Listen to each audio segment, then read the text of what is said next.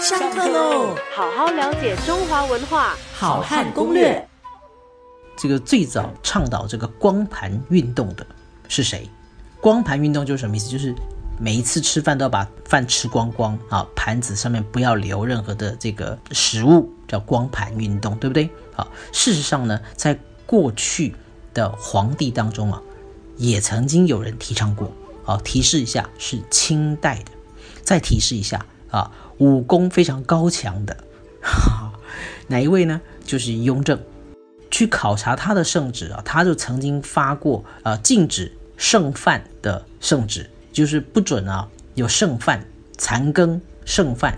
好，他就曾经发一道圣旨，就告诉这个御膳房说啊，所有的粥饭以及啊菜肴等食物，如果不新鲜了，人不可以再吃的话呢，就喂猫犬。如果猫犬也不愿意吃了，因为猫跟犬其实它们的鼻子是很灵敏的嘛。雍正就说，他替他们想办法。他说，你就把它晒干啊，把那些食物晒干，然后再干嘛呢？来喂禽鸟。这样子还不够。三年之后呢，雍正呢还是认为啊，这个粮粮食有太多的浪费，他又再下了一道圣旨啊，以后御膳房煮饭的时候啊，宁可少放米，也不要多放。要不然呢，就会浪费啊。那么在煮饭的时候，如果看到米粒掉到地上的话呢，要赶紧捡起来，一粒都不可以扔掉。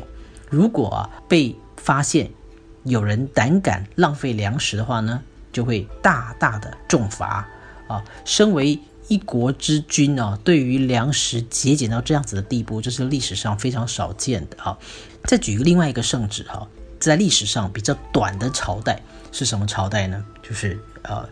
元朝，好，那么元朝是蒙古人建立的朝代，那么呃当中最伟大的一位啊叫做成吉思汗，啊或者我们应该念成成吉思汗。啊，那么成吉思汗呢，他这个啊跟他的好朋友丘处机发过一封非常感人的圣旨。丘处机是谁？啊，各位如果看这个武侠小说哈。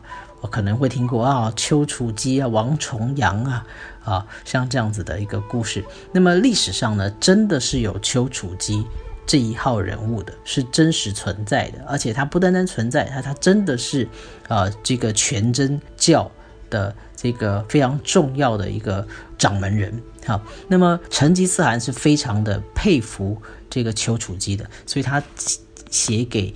当时七十三岁的丘处机啊，就发了一道圣旨，看起来是圣旨啊，其实呢，啊，开玩笑的说，其实也蛮像一封情书的哈。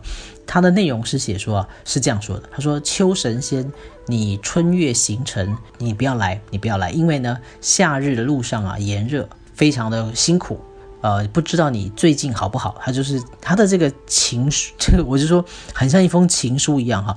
你最近身体好吗？我在这里常常思念，好，我这里常思量着神仙你，我不曾忘了你，你休忘了我者。这是成吉思汗写给丘处机的一道圣旨，所以这个圣旨发下去哈，这个诏书一读出来哈，这个完全就是一个嘘寒问暖啊，是。